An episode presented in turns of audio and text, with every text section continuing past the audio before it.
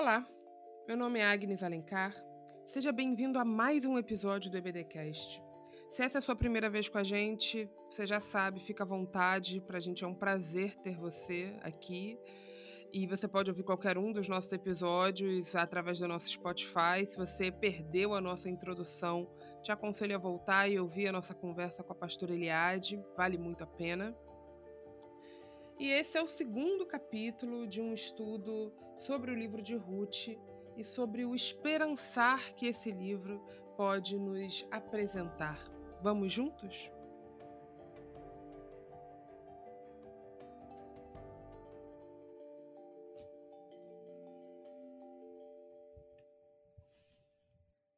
Primeira coisa para a gente sempre ter em mente quando a gente se aproxima de um livro como o livro de Ruth ou vários livros do Antigo Testamento ou do Novo, é que eles têm múltiplas interpretações. E o livro de Ruth é um livro que está distante da gente no tempo. Então, se aproximar desse contexto é importante porque nos ajuda a entender sobre o que, que esse livro está falando, o que, que ele está fazendo ali, qual o papel desse livro dentro do grande cânon para além da sua história. É claro que a história do livro de Ruth é importante, mas para a gente entender toda a profundidade do que ele está tentando passar para a gente, a gente precisa olhar para além daquela história, para além daquela narrativa, para além daquela novela, porque Ruth é um gênero literário de novela, e tentar perceber quais são os objetivos do narrador ao nos apresentar essa história da maneira como ele nos apresenta. E Ruth é um livro muito rico de significados. Então, quando a gente se aproxima dele, a gente precisa ter em mente esse contexto histórico, cultural, político e religioso do momento em que ele é escrito. Então, esse episódio acaba sendo meio que dividido em duas partes. Nessa primeira parte, eu vou apresentar para vocês um pouco desse contexto, a gente pode conversar sobre isso, e depois a gente vai falar sobre o capítulo 1 desse livro. Muito bem. Primeira coisa interessante do livro de Ruth é que ele opera com dois contextos. O contexto da história, porque em Ruth 1 ele apresenta para gente que essa história se passa no tempo dos juízes. Porém, essa narrativa foi escrita em um outro momento, que não é o tempo dos juízes. Ela foi escrita após o exílio babilônico, provavelmente entre os anos 500 e 450 antes da nossa era, antes de Cristo. Lembrando sempre que quando a gente está contando o tempo antes de Cristo, ele vai diminuindo e não aumentando. Então, hoje os anos são sucessivos, né? 2020, 2021. Quando a gente está no tempo antes de Cristo, o tempo, o os anos vão diminuindo até chegar a zero, ok?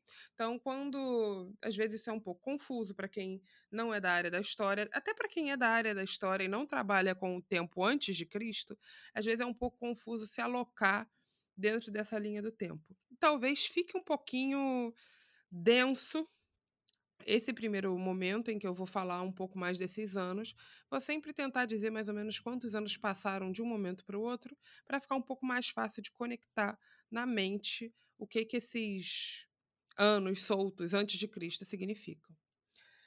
Então, a gente não tem como voltar tudo, né? E entender tudo o que está acontecendo nesse momento, entender a queda do, de Israel e todo o processo de dominação e exílio, tanto do Reino do Norte quanto do Reino do Sul.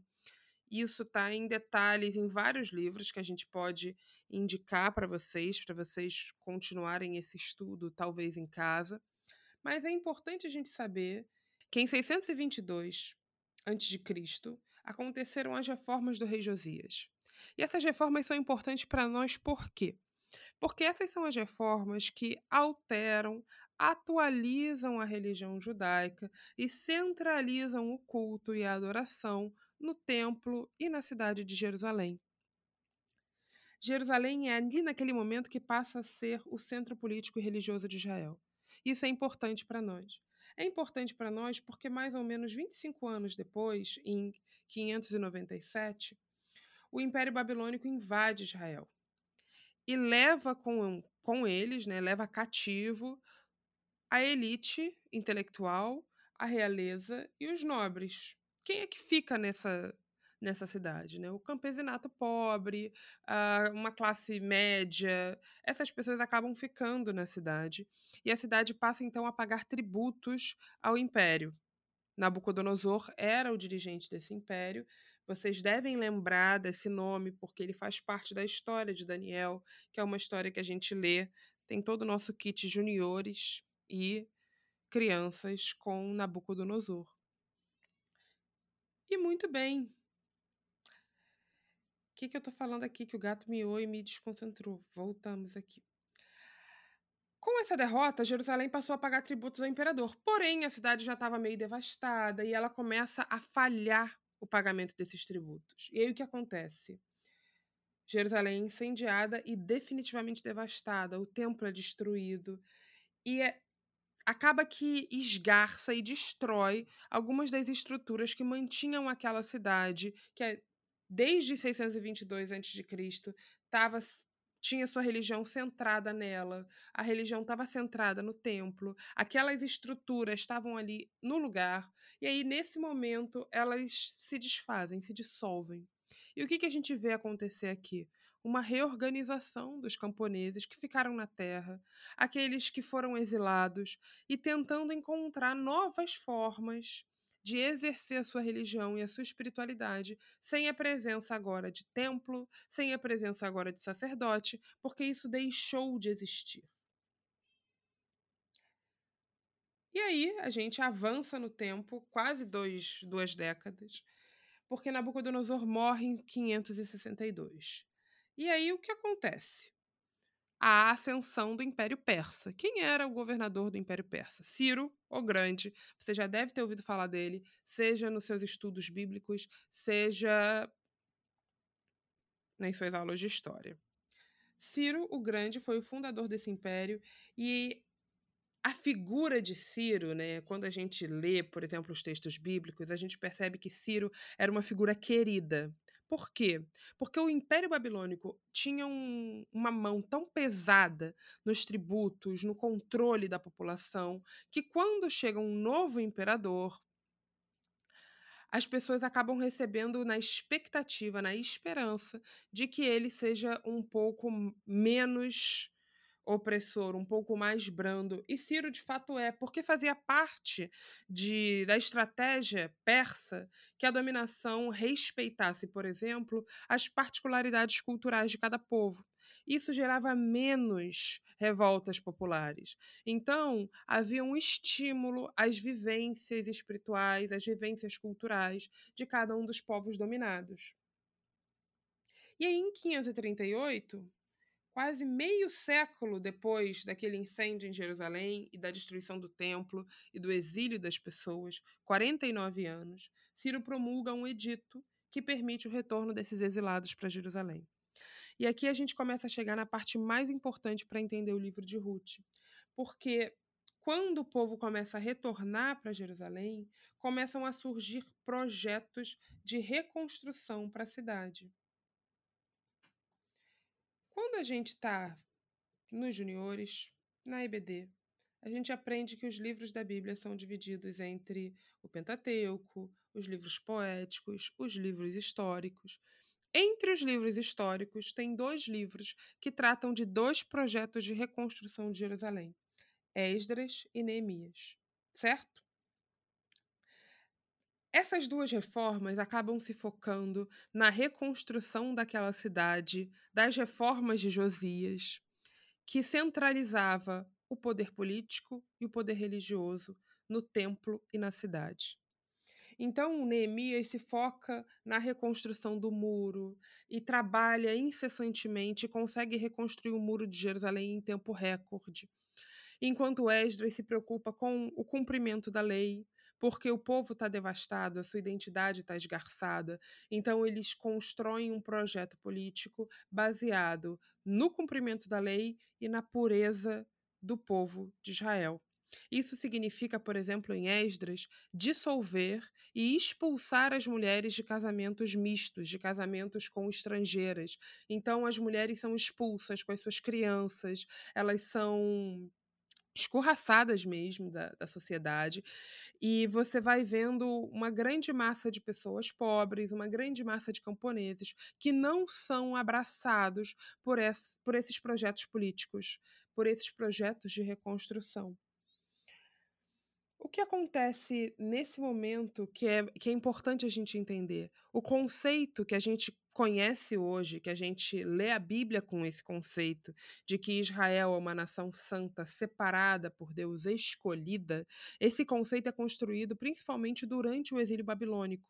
Porque muitos, muitos dos livros que nós lemos são escritos nesse momento histórico em que o povo está se reconectando com as suas origens, se reconectando com a sua identidade nacional, para não perder os elementos que o tornam singular em meio a essa dominação babilônica que solapa completamente as identidades culturais e espirituais.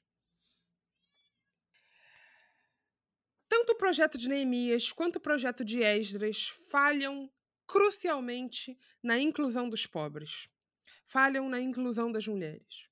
E aí é nesse momento que a gente vai perceber literaturas bíblicas que se opõem ou que buscam demonstrar as fissuras desses projetos, que são baseados no exclusivismo e na pureza racial.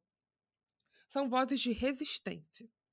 Entre esses livros, entre essa literatura, nós encontramos Jonas, Jó, o terceiro Isaías, que eu não sei se você sabe, mas o livro de Isaías, que a gente lê como se fosse uma coisa só, são três. Então, o terceiro Isaías é a parte que vai do capítulo 56 ao 66. Cântico dos Cânticos e Ruth. Ruth nos apresenta um projeto de resistência das mulheres pobres, viúvas e camponesas ao projeto de Esdras e Neemias, que não só não as inclui, como as exclui deliberadamente, porque a gente está falando aqui de uma mulher estrangeira, de uma mulher viúva pobre, de uma situação de penúria que não era comportada pelo projeto, nem de Neemias, nem de Esdras. O projeto de Neemias, por exemplo, estava focado na lei. Ele acreditava que se as pessoas cumprissem as leis, se os ricos cumprissem as leis, eles devolveriam as terras que foram extirpadas dos pobres. Mas acaba virando um projeto que não sai do papel. Como tanta burocracia que a gente vê que acontece aqui no Brasil, que não sai do papel porque dependeria da boa vontade das pessoas. O projeto de Esdras, o projeto de Neemias, esqueceu ou não olhou ou não deu atenção às mulheres, às estrangeiras. E é por isso que o livro de Ruth é uma literatura importante de resistência. E agora, com esse contexto, com toda essa construção, a gente pode começar a se aproximar desse texto, sabendo um pouquinho mais sobre o que, que ele representa. E aí sim, olhar para ele para além da sua história, enquanto lemos também a sua história. Eu vou ler com vocês o primeiro capítulo de Ruth. Meu conselho é que você leia esse capítulo em casa também e medite sobre ele, pense sobre ele. E talvez continue essa, essa conversa com a gente numa outra chave, né? Depois de uma leitura pessoal em casa. Mas vamos ler juntos alguns trechos. Ruth, capítulo 1, versão da NVI. Na época dos juízes, houve fome na terra. Um homem de Belém de Judá, com a mulher e os dois filhos, foi viver algum tempo nas terras de Moabe. O homem chamava-se Elimeleque, sua mulher Noemi, e seus dois filhos, Malom e Quilion. Eram efrateus de Belém de Judá. E chegaram a Moabe e lá ficaram. Morreu Elimeleque, marido de Noemi, e ela ficou sozinha com seus dois filhos. Eles se casaram com mulheres moabitas, uma chamada Orfa e a outra Ruth. Depois de terem morado lá por quase dez anos, morreram também Malom e Quilion. E Noemi ficou sozinha, sem seus dois filhos, sem seu marido. Quando Noemi soube em Moabe que o Senhor viera em auxílio do seu povo, dando-lhe alimento, decidiu voltar com suas duas noras para sua terra. Assim ela, com as duas noras, partiu do lugar onde tinha morado. Enquanto voltavam para a terra de Judá, disse-lhes Noemi: Vão, retornem para a casa de suas mães, Que o Senhor seja leal com vocês, como vocês foram leais com os falecidos e comigo. O Senhor conceda que cada uma de vocês encontre segurança no lar do outro marido. Então deu-lhes beijos de despedida. Mas elas começaram a chorar alto e lhe disseram: Não, voltaremos com você para junto do seu povo. E disse, porém, Noemi: Voltem, minhas filhas, por que viriam comigo? Poderia eu ainda ter filhos que viessem a ser seus maridos? Voltem, minhas filhas, vão. Estou velha demais para ter outro marido. E mesmo que eu pensasse que ainda há esperança para mim, ainda que eu me casasse esta noite e depois desse à luz filhos, iriam vocês esperar até que eles crescessem? Ficariam sem se casar à espera deles? De jeito nenhum, minhas filhas. Para mim é mais amargo do que para vocês, pois a mão do Senhor voltou-se contra mim. Elas então começaram a chorar alto de novo. Depois Orfa deu um beijo de despedida em sua sogra, mas Ruth ficou com ela. Então Noemi a aconselhou: Veja, sua concunhada está voltando para o seu povo e para o seu Deus, volte com ela. E Ruth, porém, respondeu: Não insistas comigo que te deixe, não mais te acompanhe. Aonde fores, irei, onde ficares, ficarei. O seu povo será meu povo e o seu Deus será meu Deus. Onde morreres, morrerei e ali serei sepultada. Que o Senhor me castigue com todo rigor, se outra coisa que não a morte me separar de ti. Quando Noemi viu que Ruth estava de fato decidida a acompanhá-la, não insistiu mais. Prosseguiram, pois, as duas até Belém, e ali chegando, todo o povoado ficou alvoroçado por causa delas. Será que é Noemi? perguntavam as mulheres. Mas ela respondeu: Não me chamem Noemi Melhor que me chamem de Mara, pois o Todo-Poderoso tornou minha vida muito amarga. De mãos cheias eu parti, mas de mãos vazias o Senhor me trouxe de volta. Por que me chamam Noemi? O Senhor colocou-se contra mim. O Todo-Poderoso me trouxe desgraça. Foi assim que Noemi voltou das terras de Moabe com sua nora Ruth, a Moabita. Elas chegaram a Belém no início da colheita da cevada.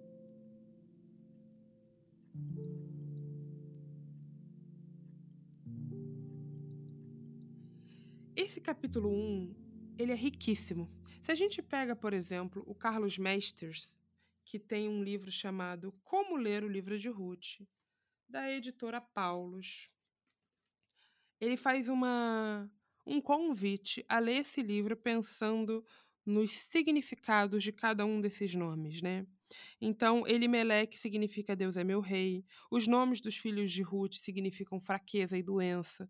Então, ele convida a gente a ler esse texto pensando também que os nomes eles têm um significado importante para esse essa construção aqui. Orfa significa costas, Ruth significa amiga, leal.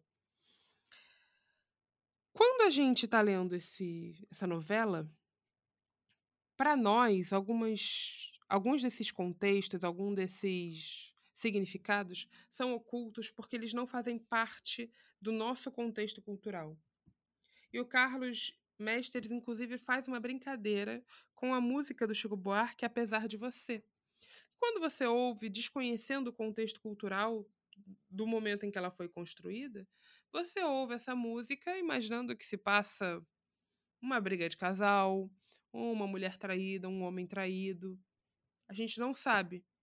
Mas quando você lê essa música ou ouve essa música pensando no contexto da ditadura do Brasil e em tudo que estava acontecendo naquele momento, a gente sabe que essa música fala de mais do que uma desilusão amorosa. O livro de Ruth, ele brinca, é assim também. É um livro sobre esperança e sobre esperançar, que fala de mais do que aquela novela está colocando para a gente como sua história principal. E ela apresenta esses elementos cotidianos justamente porque eles fazem sentido para o povo. A primeira coisa que a gente tem que lembrar e, e entender é da onde vêm os moabitas. Esse povo é um povo parente de Israel, significa que eles têm elementos comuns na sua origem. E a origem desse povo remonta às filhas de Ló, num caso de incesto lá em Gênesis 19. Se você esqueceu dessa história, corre lá. Dá uma olhadinha nessa história, uma das histórias medonhas da Bíblia, só uma delas. E os Moabitas são, no caso, fruto da união da filha mais velha com o pai, Ló. E apesar desse parentesco com Israel, os moabitas são inimigos dos judeus. E esse casamento entre judeus e moabitas nunca é bem visto. E aí a gente tem aqui um, uma família que numa época de fome não foi acolhida pelos seus parentes, né? Uma família em Israel nunca é um, quatro pessoas, como é a nossa família aqui hoje. Eu, é, um irmão, um pai uma mãe. Não funciona assim em, entre os judeus, né? A família ela é todo um conjunto, né? Ela é uma aldeia. Noemi e Elimelec provavelmente tinham parentes ricos que não vieram em seu auxílio como a lei manda. Isso demonstra também o desmando que está se vivendo naquele momento, né? Em que os pobres continuam sendo pobres e não encontram auxílio entre, as, entre os seus parentes ricos, entre as pessoas que poderiam vir né, é, ajudar. E o que a gente vê aqui é justamente esse essa tentativa de uma vida melhor em Moab, que não funciona. O marido dela morre, os filhos se casam, mas morrem.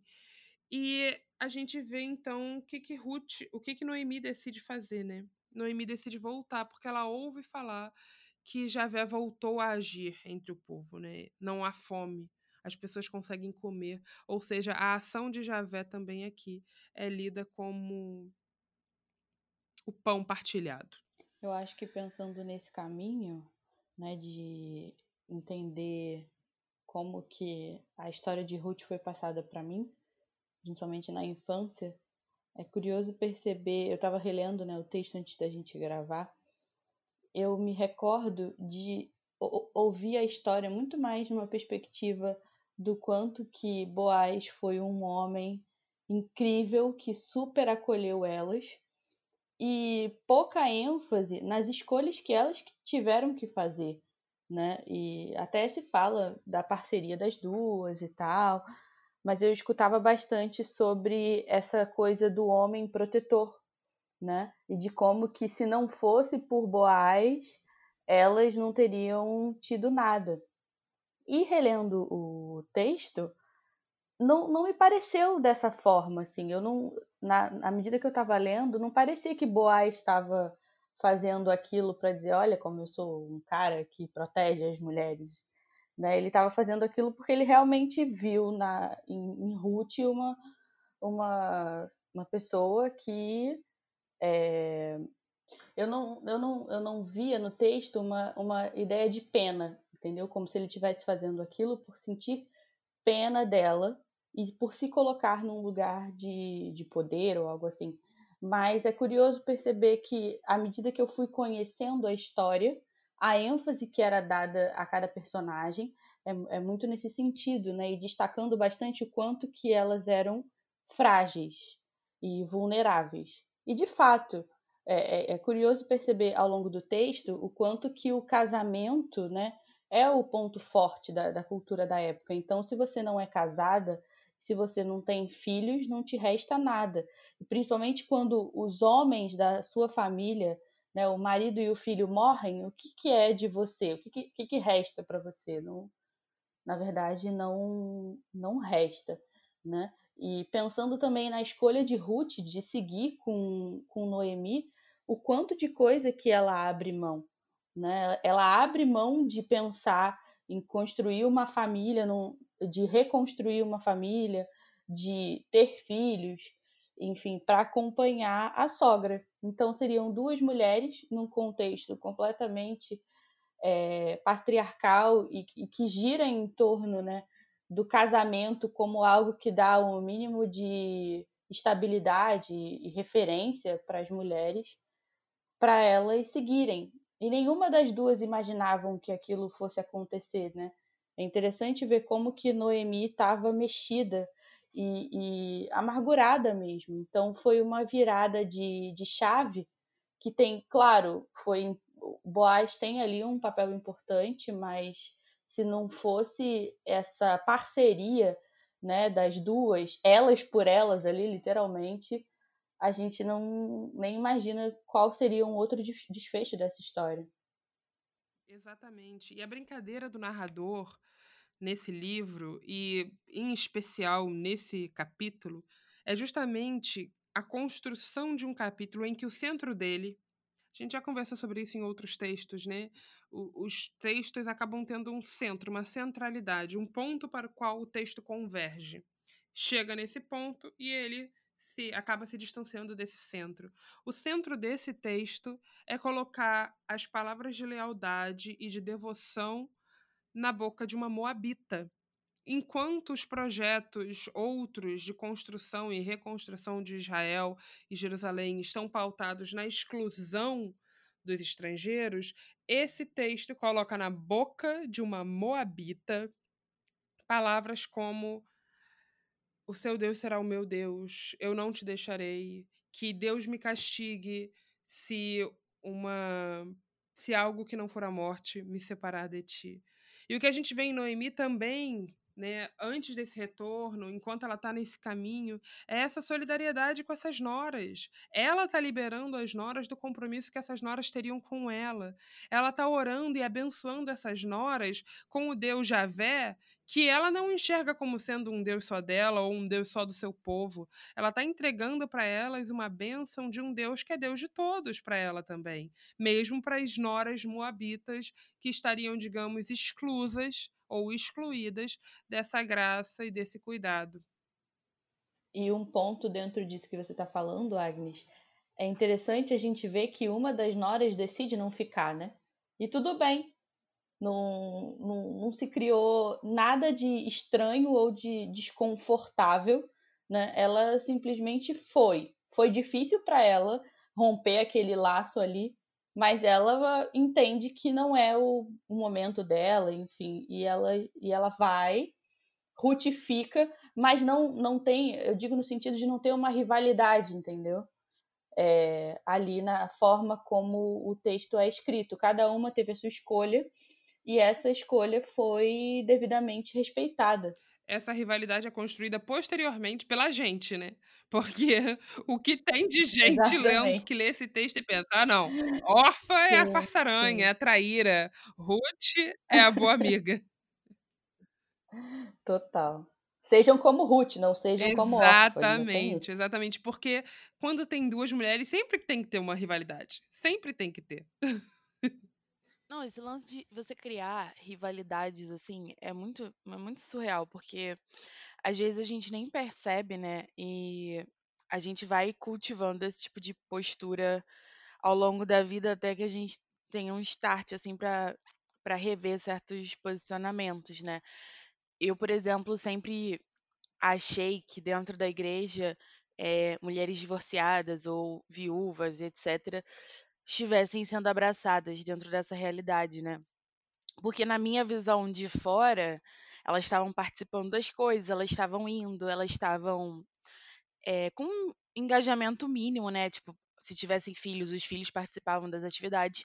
Então, para mim, na minha visão, assim, bem, bem de bolha, essas pessoas estavam sendo abraçadas até o momento de eu ouvir relato de uma pessoa dizendo que, que era divorciada, dizendo que não é bem assim, que quando você tá dentro da igreja, você ouve e tal, tipo, tá tudo bem. Aí quando você fala que é, que é divorciada, a figura muda, tipo, as pessoas já vão, te olham um pouco estranho, aí a esposa vai se aproxima do marido e tudo mais.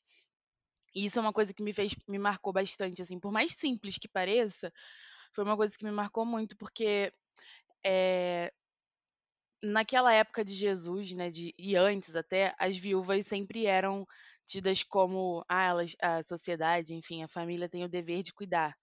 Porque claramente elas já eram um grupo marginalizado pela sociedade, né? Elas não tinham fonte de renda, enfim, se tivesse filho, era até um pouco mais vista, vamos dizer assim. Mas é muito doido a gente pensar que hoje em dia a gente ainda reproduz esse tipo de prática para essas pessoas se sentirem assim.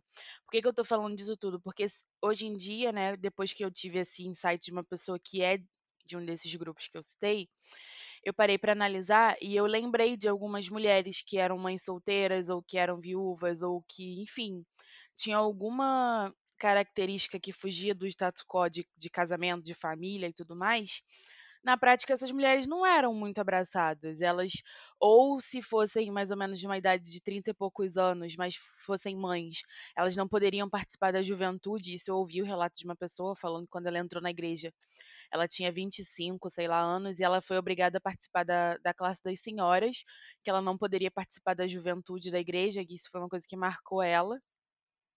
É, muitas vezes na nossa igreja mesmo a gente vê que não existe um ministério hoje em dia, né, que abarque realmente as pessoas que que fogem dessa estrutura. E aí eu fico pensando muito que quando a gente fica pensando em toda essa, essa parte de rivalidade feminina, de Boaz é isso, Boaz é aquilo, ele é o incrível, a gente perde muito a aplicação prática que o livro de Ruth deveria ter, né? Que é o acolhimento que, que Ruth tem com, com a sua sogra.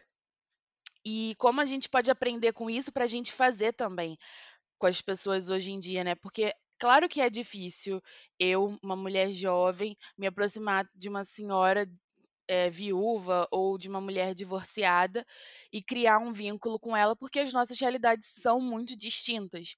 Mas isso não me impede de olhar para essa pessoa, né, de enxergar esses grupos e tentar ou buscar aqui organizar algum tipo de atividade ou fazer com que elas se sintam abraçadas de algum jeito. E isso é muito triste, porque às vezes a gente vê que as pessoas continuam indo na igreja porque assim, na verdade, da porta para fora ainda é pior, elas ainda se sentem mais sozinhas, só que dentro elas também não são 100% aceitas, não são 100% abraçadas. É, muitas, muitas delas, às vezes, só participam porque se adequam a esses grupos né, de senhoras que, assim, é um, se for uma mulher de 30 e poucos anos, 40, poxa, é uma realidade muito diferente. A classe de senhoras geralmente são pessoas aposentadas, já que tem outra vivência. Então, você colocar uma mulher dessa idade nesse grupo, é óbvio que ela provavelmente vai se sentir acolhida pelas senhorinhas, mas isso não quer dizer que ela está se sentindo realmente completa, realmente abraçada pela estrutura igreja. Muitas mulheres também só têm essa sensação de acolhimento por causa dos filhos, porque aí o filho faz um amiguinho e aí ela começa a falar com o amigo, e isso é muito ruim da gente pensar, né? Porque se a igreja é um lugar de acolhimento, se a igreja é um lugar onde todos têm que se sentir bem-vindos e têm que se sentir parte, a gente tem que olhar para essas pessoas também. A gente não pode só ficar no nosso banco e pensar que porque elas estão lá, elas estão realmente satisfeitas, realmente abraçadas, né? Porque elas muitas vezes não estão. E a gente, no nosso conforto de estar abraçado, de estar acolhido, a gente não olha para essas pessoas. Nossa, Débora, eu nunca tinha pensado desse lado, assim, dessa aplicação prática. Realmente é um. é quase como um manual do que deve ser feito é bem é bem interessante. É muito, muito bom também, isso. porque essa é uma história que, como ela está centralizada nas mulheres, né? E as mulheres elas têm voz e elas elas são ativas, né? Essa não é uma história de mulheres passivas, são mulheres que estão decidindo fazer coisas. Noemi decide retornar, Ruth decide ficar, Orfa decide voltar para casa. E, e ok, né? O que a gente vê em Noemi é um desejo realmente de que Deus abençoe as duas noras a despeito da decisão, a despeito do seu destino. E o, esse acolhimento, essa solidariedade, né? essa, essa força, né? solidariedade como força, como coloca Maricel Mena Lopes, é, é algo muito bonito desse livro. É importante a gente entender também, né, voltando um pouco àquela lógica que eu estava falando de pureza e impureza, com a qual o, o livro de Ruth acaba brincando o tempo inteiro no processo de desconstruir mesmo algumas noções, é que era muito lucrativo para o templo a impureza feminina, porque o templo realmente tinha um interesse nisso. Isso aumenta a arrecadação do templo, entende? Porque os rituais periódicos de purificação é, acabavam garantindo um ganho regular no templo. Ou seja, a mulher, desde os 12 anos até a menopausa, ela garantia, de alguma forma, a manutenção dos cofres desse templo, porque ela tinha que pagar por esses ritos de purificação. Então, toda essa construção também dessa impureza feminina, ela é bastante interessada. E aí a gente vê aqui nesse texto duas mulheres que estão subvertendo né, essa, essas lógicas de pureza e impureza, de entrada no povo de Israel, de entrada nessa religiosidade judaica. Uh, uma entrada que não se dá por uma conversão a esse Deus, mas pelo amor e pela solidariedade que Ruth experimenta por Noemi. Cara, mas eu, eu tenho muita dificuldade também quando eu penso nisso, porque eu acho tão aprisionador você criar tantas coisas para alguém fazer parte de uma coisa que eu, assim, tudo bem, né? Toda religião, todo grupo no geral tem os seus próprios ritos, tem as suas tem como se fosse tipo um código assim de conduta, um regimento interno, ainda que não seja expresso diretamente.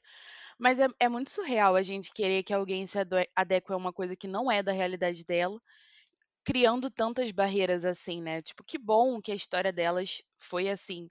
Mas quantas pessoas não passaram necessidades? Quantas pessoas não ficam, é, sei lá, depressivas, doentes mesmo, porque elas estão completamente desoladas, desamparadas, enquanto a gente está eh, focando em estabelecer, tipo, solidificar uma certa estrutura ou uma, sei lá, tipo, eu acho isso muito doido, né?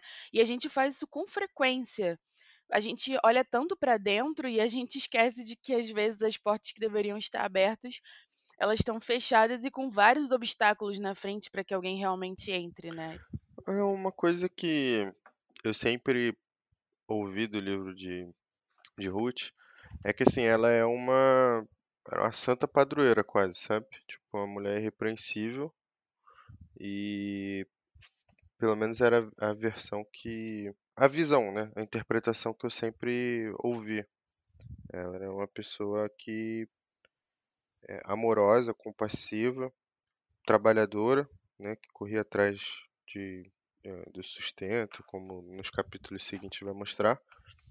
Conforme o tempo assim, foi passando, eu fui mudando um pouco essa interpretação. Eu fui vendo que a vida é um pouco mais complicada, assim, do que essa visão um pouco talvez simples. Hoje eu vejo que tem, tem muita coisa por trás que o texto não, não fala, que nem por isso é, torna a decisão de, de Ruth é, menos sincera. Né? Então, por exemplo, ela pod poderia estar tá ficando com Noemi porque ela se compadeceu da situação, mas porque ela não queria de jeito nenhum ter que voltar para casa do pai, porque realmente naquela época você voltar como viúva para casa dos seus pais era uma coisa muito é, muito complicada. Né? Você ia ser casado à força com o primeiro que aparecesse, mais ou menos assim, né? E talvez ela quisesse estar fugindo disso. Talvez ela encontrou em Noemi é, um, uma, uma fuga dessa situação, um, um ponto que, que deu força para ela, que ela podia se ancorar em, em, em Noemi para fugir disso e, e se ajudarem, mas isso não, não torna a decisão dela menos sincera. Acho que pelo contrário, isso mostra um pouco como que a gente se identificando com o outro pode é, sempre se fortalecer. Eu sempre achei muito interessante essa questão da Noemi é, liberar as duas, é, independente do que elas fizessem, que elas fossem abençoadas e que Deus estivesse com elas. Acho que isso mostra muito do, do amor que ela tinha pelas duas é, e que ela queria que as duas fossem abençoadas, independente do, do caminho que seguissem na vida. Já ouvi algumas interpretações que Orfa quis voltar para casa, ela quis abandonar o Deus, né? Um pouco pela fala de Ruth, que o seu Deus será o meu Deus. Não sei se isso é só uma uma nuance do texto que na verdade não, não é para ser lido dessa maneira, mas acho que também não é muito por aí, assim. Acho que que Ruth é, um, é um, uma pessoa que com todas as dificuldades do tempo, é, de ter perdido o marido, ela deixa o amor dela falar mais alto, sabe? Acho que isso é uma coisa que eu sempre tirei desse primeiro capítulo. Ela sempre deixa o, o, o amor falar mais alto. Tá ali e voltar com Noemi era um um, uma jornada arriscadíssima, que não tinha nada garantido, que elas não tinham nem o que comer, né? não tinham fonte de renda, elas iam voltar para Belém e iam mendigar, porque não, não tinha assim renda, né? Pelo, que o texto deixa entender. E mas ela olha tudo isso e, e, e, o amor dela fala mais alto, né? O coração dela fala mais alto que a cabeça. Então acho que isso também é uma coisa importante. É verdade. E esse amor, na verdade, acaba guiando o livro todo, né? O livro de Ruth é um livro sobre ressignificar relações, sobre repensar, né, essa relação humana. E como eu mencionei para vocês, né, logo no início, vários estudiosos concordam que o gênero literário desse livro é uma novela. Quando a gente pensa em novela, a gente pensa em novela mesmo, né? Como as novelas da televisão, que acabam retratando um período cotidiano. A gente acompanha uma heroína ou uma família através de, do dia a dia e a gente vai de alguma forma aprendendo algo, seja sobre aquele contexto, seja sobre aquela família, no desenrolar dos fatos, né? E o Sandro Galazzi tem um artigo chamado La Tierra, el pan, la vida, que ele escreve um pouquinho sobre isso, né? E eu queria citar aqui com vocês esse trechinho que diz: Novela, assim como as parábolas, assim como os contos populares, assim como as histórias que escutávamos quando crianças ao pegar no sono, tem a mesma capacidade e força dos mitos originários dos povos. Indicam rumos, apontam valores, constroem critérios e parâmetros, fortalecem relações, ajudam a entender e a explicar a vida. Mas muito mais mais, muito mais do que os sisudos tratados de filosofia. Novela é profecia. Eu acho interessante a gente começar, né, se aproximar do texto de Ruth, olhando essa novela como uma profecia. E o que é profecia, né? Do que, que a gente está falando quando a gente fala de ação profética? A gente está falando da denúncia. O papel do profeta na sociedade é denunciar a ausência da ação de Deus. E Ruth é um livro de denúncia denúncia da falta de pão, denúncia da falta de solidariedade, denúncia de um projeto ou de projetos como de Esdras e Neemias que foram gestados em palácios e colocados em prática sem levar em consideração os pobres, as mulheres, as estrangeiras, as viúvas. É um livro que profetiza, então, denunciando essas injustiças sociais e nos convidam a acompanhar, é, e nos convida né, o livro a acompanhar essa trajetória dessas duas mulheres e ver o que que isso nos reserva, partindo sempre da denúncia, da busca por essa esperança, né? Ruth é um livro de esperança. Ruth é um livro sobre o esperançar, sobre lutar para que a esperança venha. Não um esperar simplesmente, mas um esperançar no sentido mesmo da palavra usada por Paulo Freire, em que a gente luta para que dias melhores venham, né? Esperançar é então esse conceito que nos mobiliza, não que nos apazigua, nos acalma, não. Nos mobiliza para a ação, como a ação de Noemi em retornar, como a ação de Ruth em ficar, como a ação de Orfa em retornar para sua família. Todas essas são ações que nos mobilizam a ver a ação de Deus, a ação de Javé, que a gente aprende aqui nesse primeiro capítulo, que é um Deus de todos e para todos. E eu acho importante também a gente é, desmistificar um pouco, né, essa visão de órfã, de que, e, assim, claro, o ato, de, a escolha de Ruth é um ato de amor, claro, e de altruísmo, mas nem todo mundo vai ser ou consegue ser tão altruísta assim, né? Principalmente falando de mulher naquela época, as dificuldades eram muitas. Então, talvez para a órfã voltar para casa, voltar para a fé que ela tinha antes de se casar, voltar para um lugar onde era conhecido, era um, uma escolha de conforto que não quer dizer que ela fosse egoísta, que não quer dizer que ela não tivesse, talvez, o mesmo altruísmo que Ruth, mas que eh, no momento era aquilo que ela podia fazer por ela, né? É, e eu acho que é importante a gente deixar claro que a escolha de Ruth foi uma escolha. Ela não é um, ela não era uma obrigação, ela não é a resposta certa, até porque a gente não sabe qual era a realidade dessas pessoas, a gente não tem como saber. Então, eh, eu acho que precisa desmistificar um pouco isso, né? De, ah, ela fez a escolha certa, ah, ela é a melhor nora, ela é a pessoa com o melhor coração. Não, ela fez uma escolha, como Orfa fez outra escolha e tá tudo bem. Tá tudo bem para todo mundo. Tá tudo bem para Ruth que escolheu ser altruísta, tá tudo bem para Orfa que por motivos quaisquer que forem, escolheu voltar para sua casa, para sua terra e tá tudo bem porque cada um faz o que pode, quando pode, do jeito que pode, né?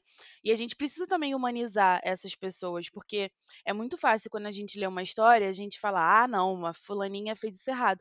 Se fosse a gente, será que a gente conseguiria também correr atrás, largar tudo e ir junto com uma sogra para uma terra desconhecida, para um Deus desconhecido, se refazer porque o nosso amor por aquela pessoa ultrapassava o que a gente, sei lá, um elemento pessoal, a gente precisa humanizar também essas pessoas, porque são escolhas. E não quer dizer que uma escolha é mais certa do que a outra, é o que cada um podia fornecer naquele momento.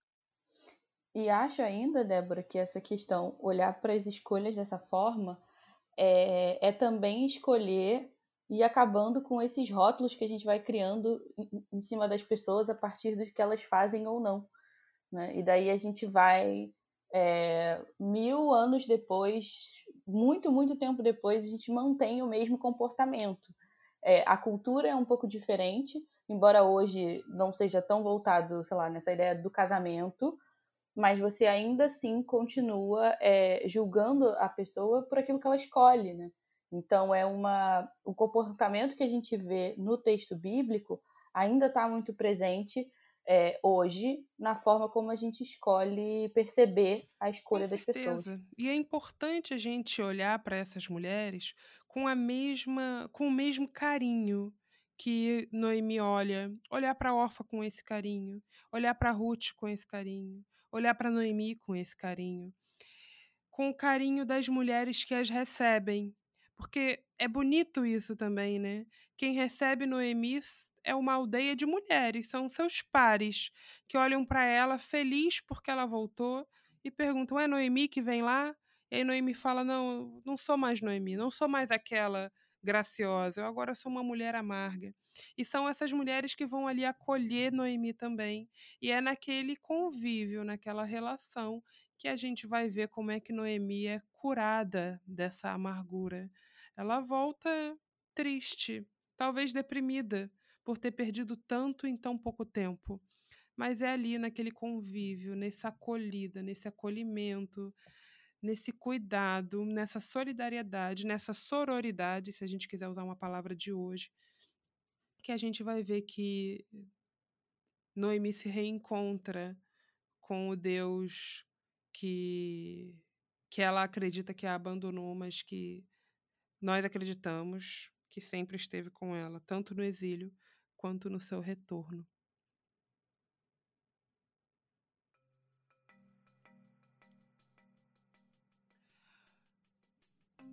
Bom, meu nome é Agnes Alencar. Meu nome é Vitor Galdeano. Meu nome é Anete dos Santos. Meu nome é Débora Iose. Esse episódio faz parte do nosso estudo sobre Ruth você pode acessar qualquer um dos nossos episódios, seja desse estudo, seja do nosso estudo do ano passado, através do nosso Spotify. E nós estamos no Instagram. No Instagram nós somos ebdcast podcast. E você pode se comunicar conosco por lá. Eu também estou no Instagram. Eu sou Agnes Alencar 22. Se você ficou com alguma dúvida, gostaria de trocar, conversar um pouquinho mais sobre Ruth, manda uma mensagem pra gente, manda uma pergunta. A gente vai ter um prazer em conversar e responder as suas perguntas sobre esse livro, sobre esse texto. Até o próximo episódio. Tchau!